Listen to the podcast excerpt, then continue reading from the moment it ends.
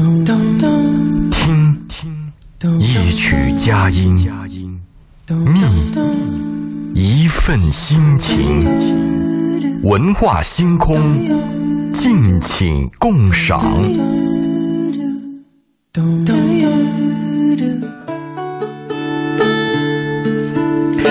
这个我们的文化很有料微信公众平台上有一个热心的听众说：“贝贝一鸣，周老爷晚上好，我又准备收听你们的节目了。啊，好，周老爷晚上好。晚上好啊！这个今天我们开始一个新的话题吧。上去年啊，我们谈了几个问题嘛。嗯。呃，第一个是就是婚姻的艰难。嗯。我们谈了一个问题。去年我们其实从谈恋爱开始，就是恋爱怎么那么难？恋爱怎么那么难？后来是婚呃，我们不，我们没有谈恋爱，我们是结婚为什么那么难？接着是谈的是婚姻为什么那么难？对接着又谈的是离婚为什么那么难？我们谈了三个部分。没有谈恋爱吗没有谈恋爱。呃，这是我们今年新的一年准备开始谈恋爱，我们要给年轻人支点招。啊，要谈恋要谈恋爱了，好好好，好多年轻人觉得终于到我们了。所以 去年我们谈了这三个部分以后，今年我们想谈些什么呢？我们现在很多年轻人在嗯找对象的时候，在识别人的时候呢，他们有缺陷，嗯，因为在这方面的教育和辅导呢都比较差，对吗？包括我们现在这些女孩呢，她们喜欢男人或者她们识别男人呢，大部分识别男人的是财富，这是可以识别的。但是我们怎么样识别一个人的品德？或者识别人这个品德以后，他跟你的匹配指数怎么样？他跟你行不行？因为这个人品德好，不见得是能跟你合得来啊。合得来的人呢，暂时对你好呢，未必是，呃，他能够品德端正啊。所以这个问题我们要谈的。所以我们在下来的一两个月当中，我们想谈一下，呃，如何识别对的人。嗯，这是一个很重要的这个。对的人，不是讲这个人好，或者是不好，不或者是品德不是，而是他跟你跟你。匹配。哎，对，对我们说男女关系的最高境界啊，没有道理。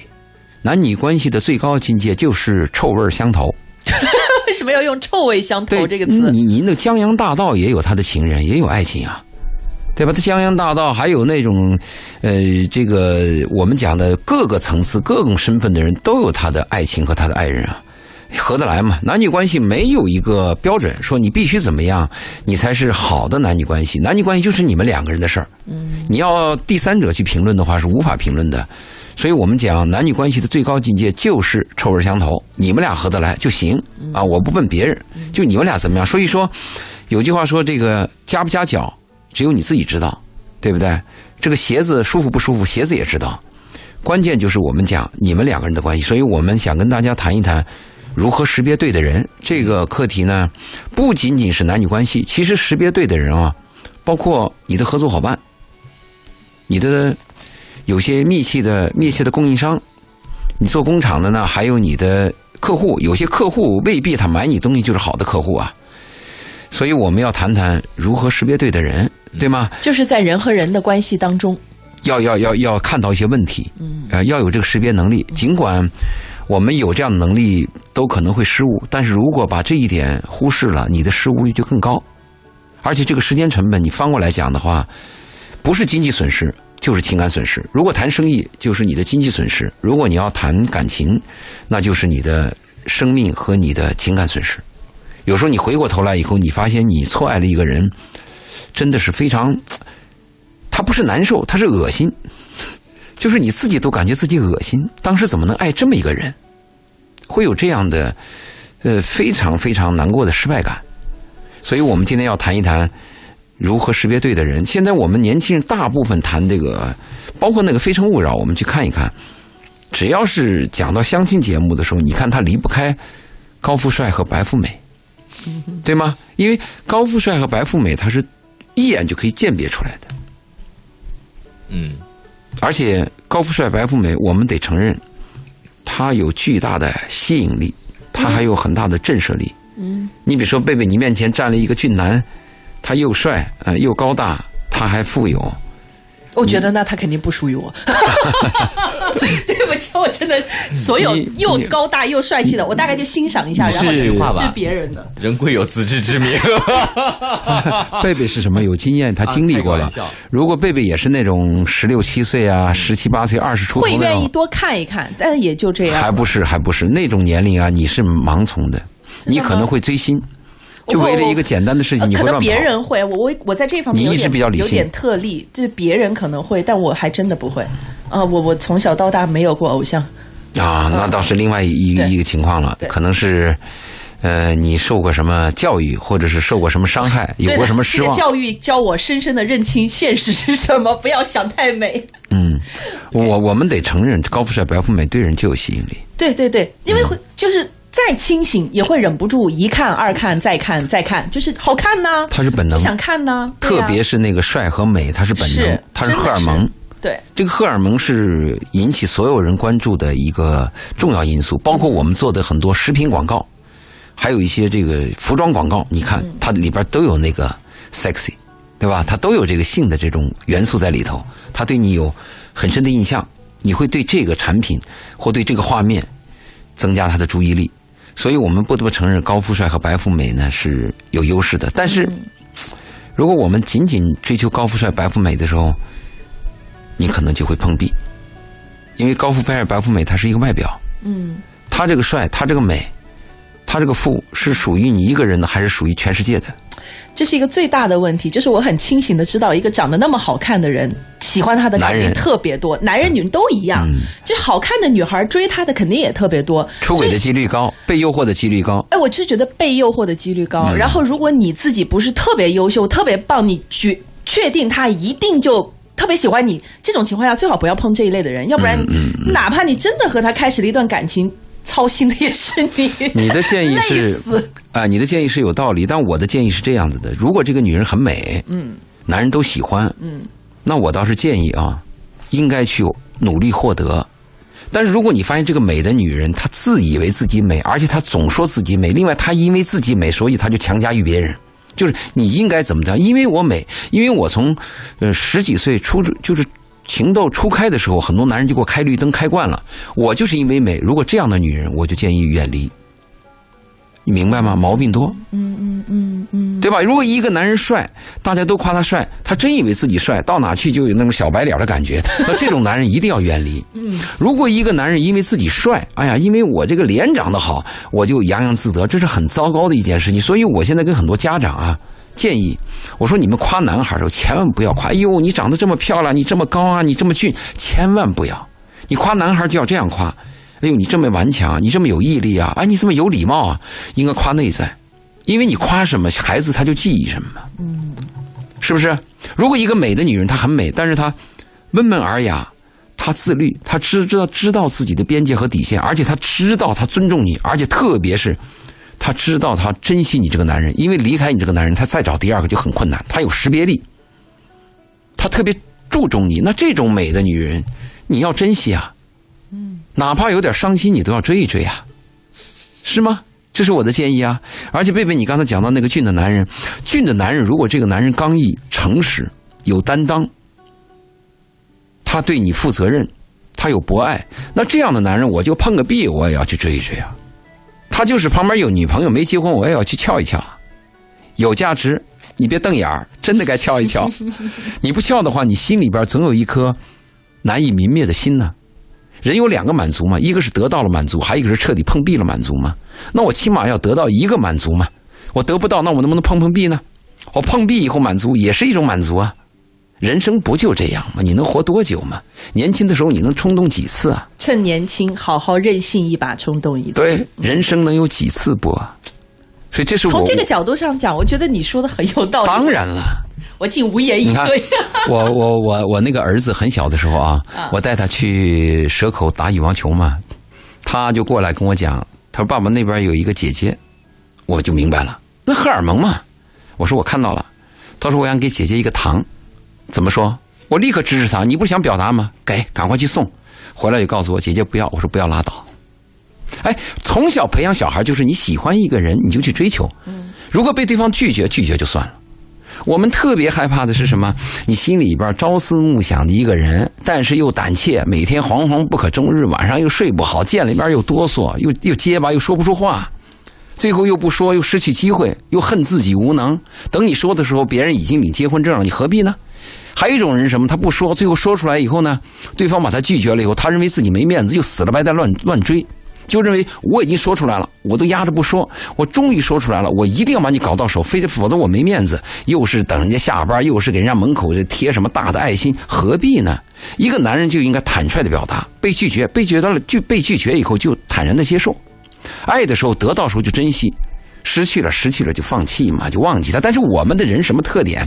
得到时候不珍惜，然后离开了以后又放不下，这都是人的劣劣根性嘛。好像暂时也没有办法克服哎，因为你本性很难。对，因为你在讲到说这个啊，这开始就忍住忍就自卑啊，或者不愿意追啊，每天晚上睡不着啊，哎，这种情况好常见。当然了，你爱上一个人有几个标准嘛？第一是你爱上这个人，首先是自卑感嘛。如果你、啊真的吗当然了，如果你见了一个男人以后，你心里特别胆怯、特别自卑，生怕说错一句话，你一定是爱上他了，你心慌，你这个就是这个有有这个说错话的现象，跟以往失常，那你就是爱上一个人了嘛？爱上人是有标准的嘛？哦，啊，你要你要告诫自己，哎呦，我我我犯错误了，我爱上他了，本来应该那样说的话，怎么说成这样了？原来应该很坦荡，怎么这么囧？嗯，那你应该明白你自己就爱上一个人，首先是自卑，这是肯定的。如果你在一个面前很坦荡，把人也不放在眼里，那个 那个那个吃饭吧嗒嘴，脚往哪随便一放，你 那是另外一回事儿嘛，好，对吗？所以这是我们判断是不是一个对的人。呃，外形其实也是一个不，这是我们还聊，我们还没有、啊谈到还没进入到如何识别一个对的人。我我们这个还在聊，我们容易被什么样的人吸引漫谈啊、这这这期节目我会漫谈，因为我们会漫谈一些社会现象。嗯，这社会现象，第一个给我这几年收的资料就是大家认为对的人就是高富帅和白富美，实际上是非常苍白的。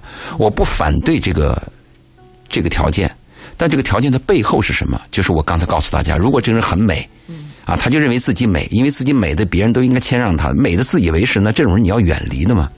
但如果这种美很好，很优雅，那你要珍惜，要追的嘛，对吧？男人我就建议千万不要因为自己帅就怎么样。这如果一个男人潜意识认为自己帅就怎么样，这个男人多半没出息。一个男人要修修炼内功，男人无丑相。你你你你你，如果是见了一个英俊男人，有一天你发现他很无能、胆识、胆识小、缺乏担当，那才真叫人难受恶心。对，这个你会很恶心。但是你看到一个男人，就认为他长得不怎么样，甚至还有点丑。但是有一天，你看他有一颗金子般的心，他诚实，他认真，啊，他这个做朋友可以挺好的。也不见得。有一天你会爱上他的。你跟你说，爱上一个人一定是内在的，喜欢一个人一定是外在。注意，这是我反复强调的。哦一个小女孩绝不会喜欢一个老男人，但是一个小女孩肯定会爱上一个老男人，完全有可能，就是因为爱他讲内在的东西。这个案例太多了。嗯但是其实有很多长得不好看的人，这辈子都很难走进爱情。哎，你还这个，你你你说的是那个郎才女貌的问题了，嗯，对吗？你包括说，男生也是啊。现在男生长得不好看的，其实也还挺自卑的。嗯，你说这个男人长得丑啊，他是不是还有其他的附带条件？你比如说，马云丑不丑？嗯，对不对？那我们我们都喊他马爸爸，没有谁喊他马老公。啊，对对对，但是你是那样，但是其他女人就不不一定这样喊。真的吗？当然了，啊，蒋雯丽的丈夫丑不丑？不知道长什么样。啊，导演嘛，著名的导演嘛，你们可以考虑一下。但是他们都会有自己那个，就是爱情的案例，起码是有那个爱情的瞬间的案例。嗯，那冯小刚也不漂亮呀。嗯，那你怎么想？但我觉得他们走进婚姻呢，因为您刚才提到了，就是婚姻和之前一直跟我们谈论婚姻和爱情，它是对，但是我要强调你的问题，一鸣，爱情是自己的，爱情不是对方的。你注意啊，嗯爱情绝不是一个漂亮的女人般配我，我就有爱情，而是我心里边爱着一个女人，我愿意为她付出，我无条件的愿意为她赴汤蹈火，这个爱情就发生了，是你自己的但。是爱它需要反馈。你说的不不不，这嗯爱情和爱不一样。你说的那个交换的爱和这种等价交换的爱，我完全可以理解。但是我说的爱情，如果你看有一部电影就是《钢琴师》，赵老师，你这个海上钢琴师我认为它是爱，但它不属于爱情。不爱情就是我单方面对你产生了一种爱慕或者爱情，就是对于你产生了爱的感觉。但是如果我们没有对敌对比你说没有发生什么事儿对对对，没有确认过我们的爱，就我愿意接受你的爱，你愿意接受我爱，然后我们产产生一段关系，然后这段时间我们可以称之为爱情。就是因为很多人其实，因为我一直都觉得啊，你说的是单恋或暗恋的状态吗？就不太，我现在不太认为把它归为爱情。他这是他的定义啊啊。我说我的定义，有一部电影叫《海上钢琴师》，看过没有？看过，你看过，贝贝没有看。我没看。一个老男人在船上生活了一辈子，他的一辈子就是作曲和弹钢琴，这是他一生的生活。他没有离过船，他在船上就他用他一生啊，写了一部钢琴曲，把它灌成了一盘唱盘。一家大公司来买他这个唱盘，告诉他，你终身可以不用再为吃喝发愁了。他拒绝了，因为那是他最心爱的东西，是他一生的作品啊。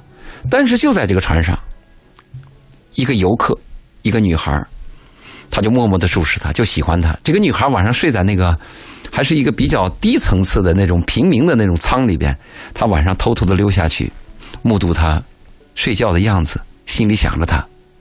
下船的时候就想把这个唱片给这个女孩，但这个女孩由于跟他擦肩而过，最后这个唱片，他很伤心的把它撕碎扔掉了。这个就是爱情。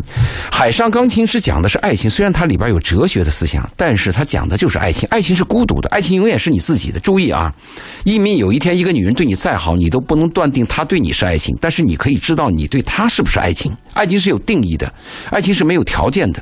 是无条件的愿意为对方做牛做马，无条件的愿意为对方赴汤蹈火，这个才是爱情。你自己知道你对他是不是爱情，但是你不知道对方，对方也许是需要你，也许是感动，但是爱情的条件一定是有的。如果我们在电影上描写的爱情是交换，不会感动你的。还有一个叫《Best Offer》醉驾出嫁，你们去看看，一个老男人和一个年轻的女孩，被这个年轻女孩骗了，把她全部的家产骗完。结尾的时候，他就回忆，他回忆的不是愤恨啊，他回忆的全是跟这个女孩美好的镜头，那个就是爱情啊。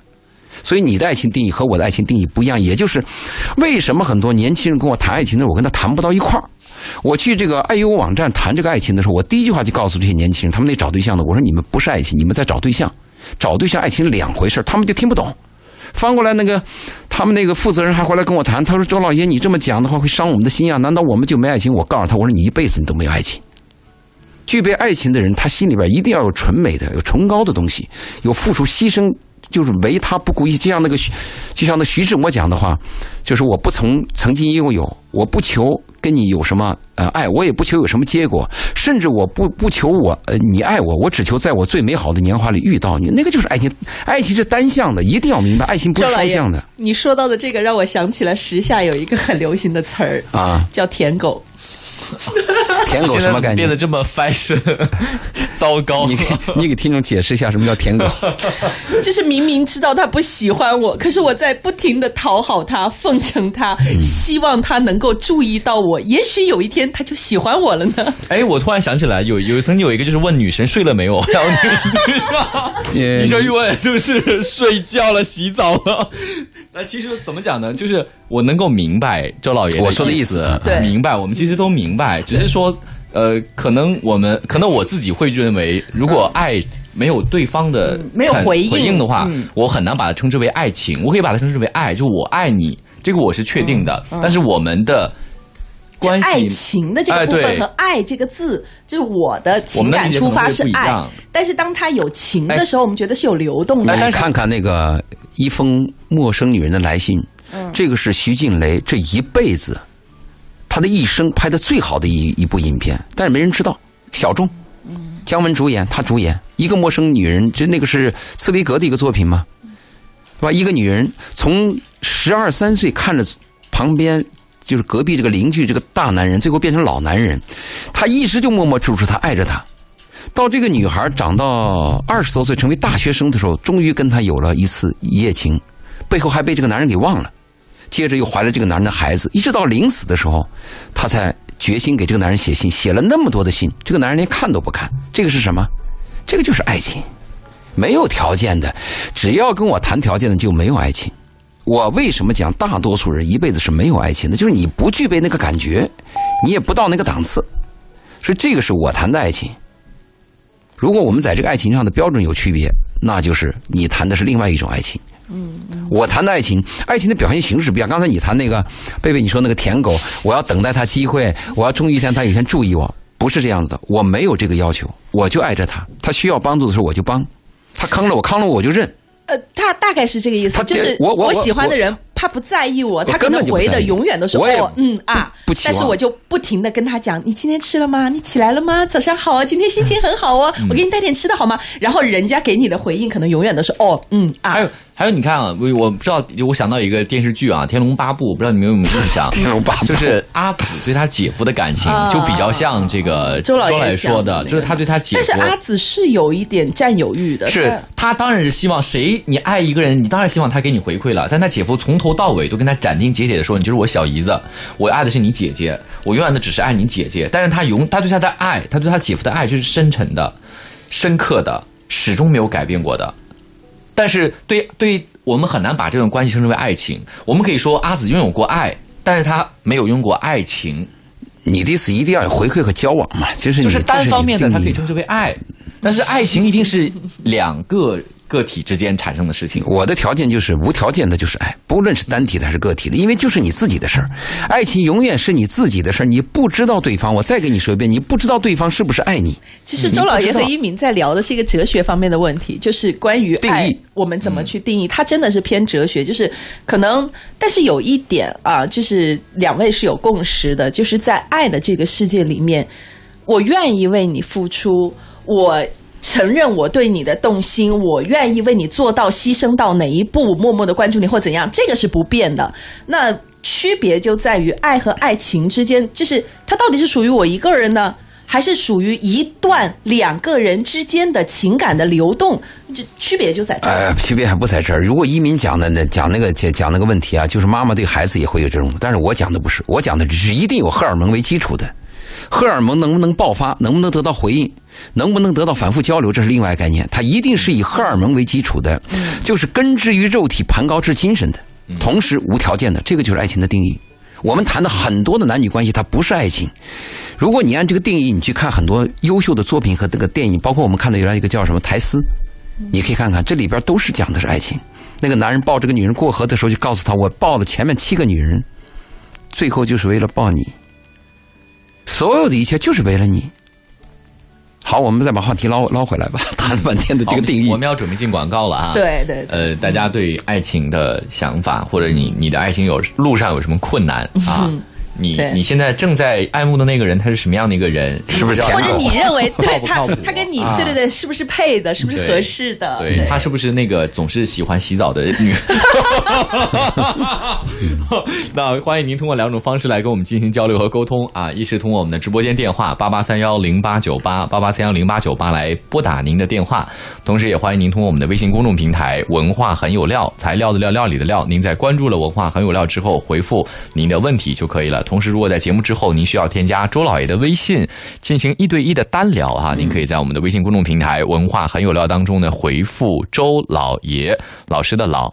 爷爷的爷，对，然后在添加周老爷微信的时候，特别提醒一下，记得告诉周老爷您是咱们文化星空。听听，一曲佳音，觅一份心情，文化星空，敬请共赏。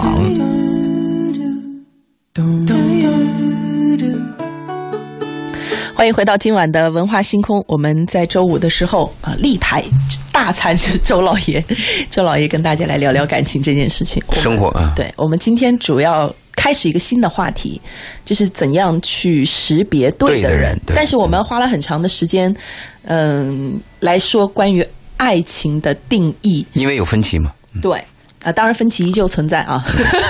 对，其实我觉得可能跟收音机前很多的听众朋友还会有更多的分歧，就是也许还会有听众觉得他认为的爱情，既不是周老爷说的这种，也不是一鸣同学讲的，可能在他的概念里面，他对于爱情还有属于自己的理解，这都是可能存在的。大部啊分的理解就是我对你好，你要对我好嘛，都是交换的，一般都是这样子的，大概百分之九十九都是这样子的。其实不是好的问题，就是我喜欢你，那你至少也应该喜欢我吧？一样嘛，那还不是给在道理嘛，只是换了个词儿嘛。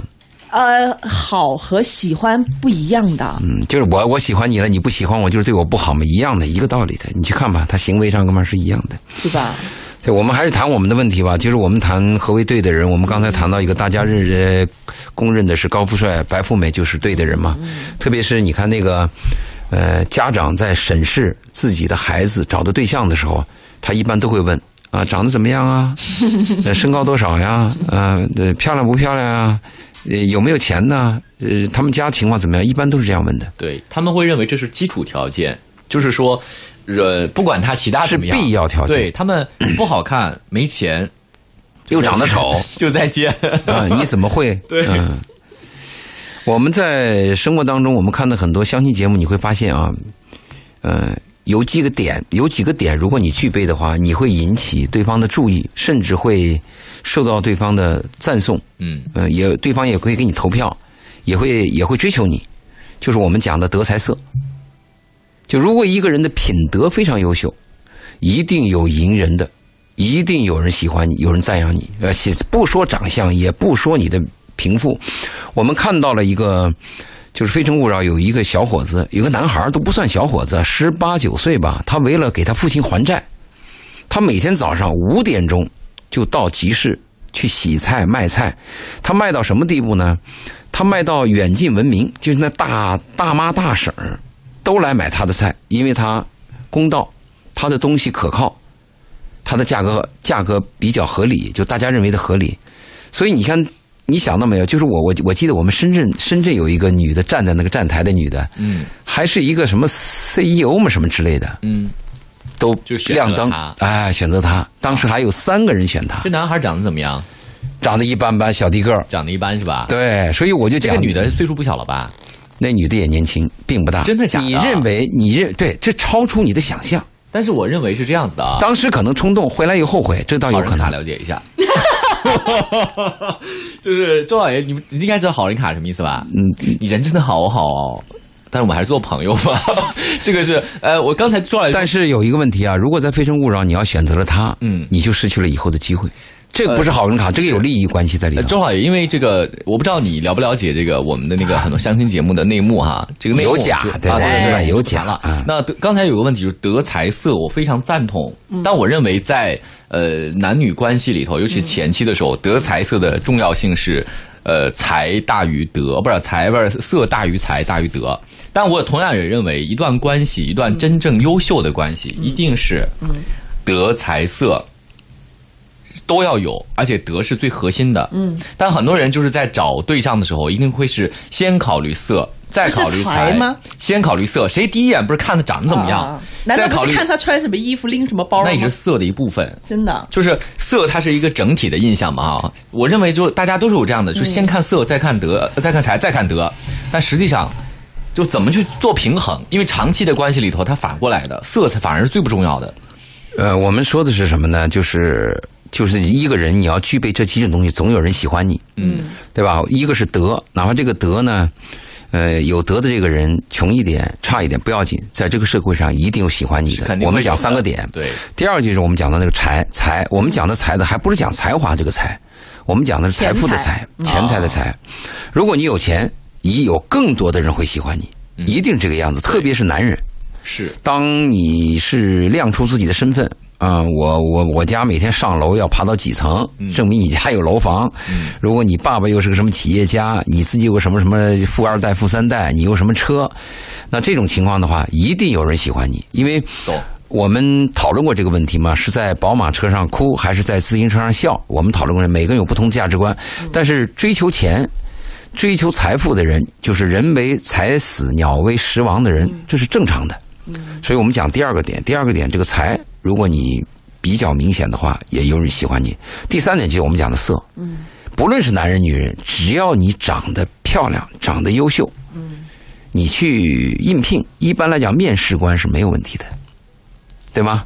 嗯，第一印象很重要嘛。很多人为了这个色就去整容啊，然后就就去把自己捯饬的美美的啊、甚至有可能走到另外一个极端呢。嗯对这种情况。所以我们每个人在跟别人交往的时候，你要清楚啊，对方什么吸引你。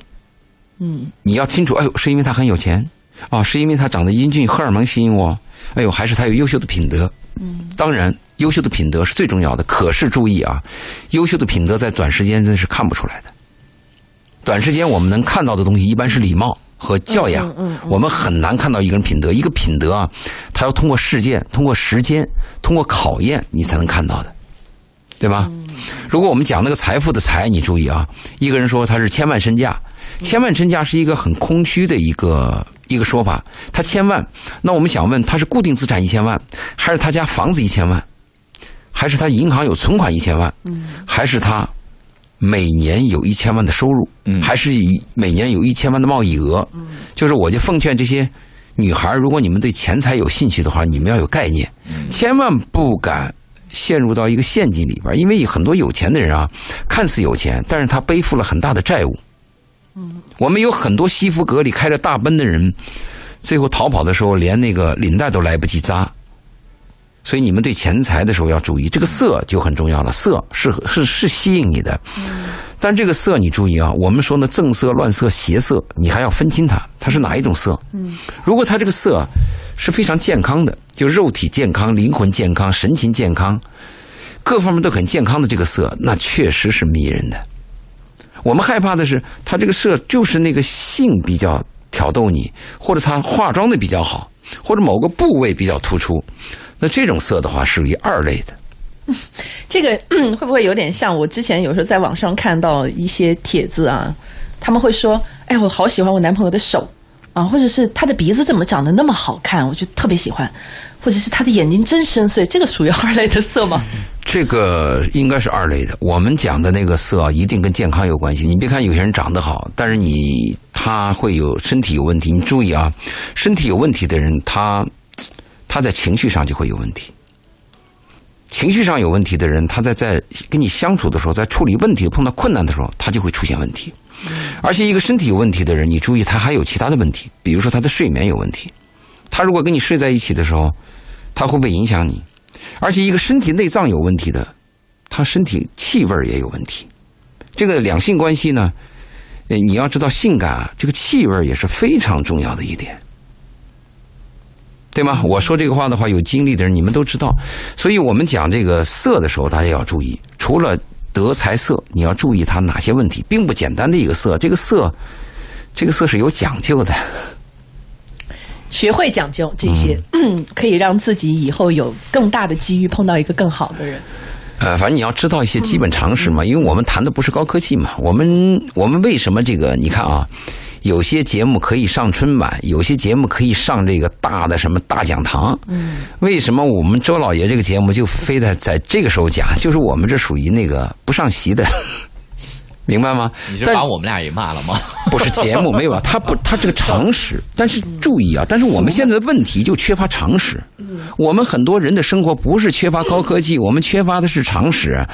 我在我们一个就是那个万科双语学校的那个妈妈群里，我曾经讲过一段食品的问题，马上就有人反对我说那么讲究的啊，你吃饭还那么讲究的，我们又不需要花那么多钱，我们也不要吃什么有机食品。他错了，我们讲健康不是说你非要花多少钱的问题，我们讲健康的时候，首先是你要学会拒绝什么，对不对？首先我要拒绝垃圾食品吧，那个那个蓬松剂我们是不是要拒绝？那个临界食品我们是不是要拒绝？我们那个、那个、那、个那个、那个什么、那个，我们有些这个有这个硫酸铝钾的这些东西，我们是不是要拒绝？我们首先要拒绝一些东西嘛。我讲的这些问题都是常识，但是我们现在生活当中的人缺乏的是常识。你要真给讲个大新闻，什么国际大事很多人都知道，但是你给他讲你自己的事儿，他未必清楚。嗯，对吧？包括我们那个节目前。我们刚刚前一趴讲的这个关于这个血粘稠的问题，加这个加支架的问题，我们前一趴讲的问题嘛，健康问题，很多人就是加支架，但是他不知道你为什么血液粘稠，原因在哪？他为什么产生的？他不谈这个问题。你加了支架就解决问题吗？你加了支架以后，你血液粘稠，你照样挂壁啊，对不对？你的那个就是那个卡松粘度高切、中切、低切有问题，你照样出问题啊！所以我们讲的是常识。对啊，这个常识你懂得越多，可能在你的爱情之路上面，你的主动权也会掌握的越多。嗯。然后你你避免问题嘛？对，避免问题。对，我们治胃病嘛，不要再解决问题嘛。解决问题永远是损失大嘛，啊，效率低嘛。我们避免问题永远是效率高，啊，有收获嘛。就是你一生，你的一生下来，你是到底是经验还是教训啊？失败者讲的是教训嘛。成功者讲的是经验嘛？好吧，但是确实是，而且有一些经验，它就是靠教训累积起来的。对你败了十次，最后十一次你成功了以后，你可以说那是经验。如果你是一败二败，到最后都败到底，那个都是教训。我们再讲，有些人他识别对的人，他会提出这么一个要求，很多女孩会提这个要求，他说能谦让我的，对我好的。注意，这是个标准吗？不是，这是一个满足人性弱点的一个问题，就是很多消费，很多对你有伤害的东西是满足你人性弱点的。比如说，我们喝那可乐，可乐一听可乐相当于九块方糖，为什么它市场大销？是因为它满足了人性的弱点。当时热，天气渴啊，天气热，口渴，爽，对吧？麦当劳为什么吃方便，对吧？有些那东西放了添加剂的东西，为什么吃香？为什么好听话愿意听？人性的弱点嘛，甜言蜜语嘛。所以这个注意，这个是非常重要的一点。很多女孩都谈的问题。我说你当初，呃，为什么接受这样男人？因为他现在告状嘛，说这个男人这个坏那个坏那个坏的。我就问他，你当初为什么呢？他当初就谈，他对我好，他谦让我。注意这一点很重要。他谦让你，他是怎么谦让你？注意啊，他是爱着你谦让你，还是想得到某种目的谦让你？谦让和忍让是两回事。如果他是带着目的性的话，他爱慕理解。理解、理解、关怀是我们需要的，但是有目的的这种谦让，嗯，曲线救国的这种谦让是要引起注意的。嗯，他为了达成目的，但是我又怎么去分辨呢？，哎这是我们下面要谈如何识别对的人。你把这个题抛出来了，我们先把我们现在一些现状抛出来，对吧？我们在后两趴、后三趴就会谈如何识别对的人了。嗯，这就是现状啊。现状的是，我们会对一个人动心，会愿意为他付出，希望得到回应，或者是持续的付出。然后我们把它认为是爱情、暗恋、舔狗等等一系列，然后然后沉浸在这个情绪当中，有可能就会忽略掉很多我们需要注意的部分。当然的了，啊，比如说刚刚讲的德才是德才色的部分，可能我已经沉迷在美色当中不可自拔。那个刚才一鸣讲的是希望找到一个德才色兼备的女人，对吗？但是谁都希望呀，哎，对，我的后面话是这样说的：啊，我希望找到德才色兼备的女人，但是现实是，甘蔗没有两头甜，每个人都有缺点和缺陷。你注重什么？嗯，你比如像你一鸣，你可能注重是色，因为你的年轻。不要这样界定我。其实我看中的是才。好了好了好了，开个玩笑。我玩笑当中有百分之五十是真的啊，亲们。就是我们说这个，你要知道，就是我们这三个点很重要。我们也知道人是有缺陷的，只是你要看重什么。同时，你看重这个问题以后，你有了，你还要了解另外两个。嗯比如说，因为你看重的是财，对吧？好，那个财你看到了，但是你对那个色和那个德也要有些了这解。色很容易看到，有没有一眼就知道还有一个问题啊那这个德这个问题确实是要好好的判断。那还有我一直都认为，我就是非常赞同，就是呃，不管什么关系，德都是第一位的。也许你在选择的开始他不是，还不是不不不是不是所有关系得是第一位的，关键看你跟他什么关系。如果短期相处，得不得无所谓啊，有色就行了是吧？啊。对啊，你你就你不就一晚上吗？对吗？但如果你长期相处，就要考虑这个问题了。嗯，对，是的，是不是啊？所以我说他人和人的关系还不一样。有些人是我是什么呢？属于合作关系。合作关系的话，那一单生意无所谓，有才有你有能力就行。但如果我们是合股关系，那你就要考虑了，这个德就很重要了。嗯，所以这是我提醒大家的东西。对所以移民不但要看财，还要看德。是吧？啊其实色也很重要啊。对一眼就看到了吗？不是你说的吗？没有，好，我们今天节目差不多到这儿。今天就是有个引子，啊对今天只是个引子下次还是引子。嗯啊，下次还是引子啊。哦，好期待呀！行啊，那个我们这个在节目之后啊，如果你还需要跟我们的周老爷交流你的感情，或者是你的生活当中碰到的两性关系的其他问题，那您可以在我们的微信当中。呃，微信当中搜索我们的公众平台“文化很有料”，材料的料，料理的料，然后呢，回复周老爷老师的老爷爷的爷，然后呢，就会弹出周老爷的微信。嗯，然后在添加周老爷微信的时候呢，请记得注明一下是文化星空的非常听重要嗯对，然后呢，呃，也我才会加。对，希望你们在后续的沟通当中，能够有一些不同的角度，给你带来一些不同的看问题的方式方法，真正解决一些问题。希望大家过得好。嗯，谢谢周老爷，好好拜拜就这样再见拜拜。